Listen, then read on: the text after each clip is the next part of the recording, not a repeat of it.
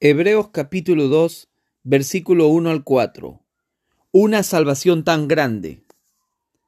Por tanto, es necesario que con más diligencia atendamos a las cosas que hemos oído, no sea que nos deslicemos, porque si la palabra dicha por medio de los ángeles fue firme, y toda transgresión y desobediencia recibió justa retribución, ¿cómo escaparemos nosotros si descuidamos una salvación tan grande, la cual habiendo sido anunciada primeramente por el Señor, nos fue confirmada por los que oyeron, testificando Dios juntamente con ellos con señales y prodigios y diversos milagros y repartimientos del Espíritu Santo según su voluntad.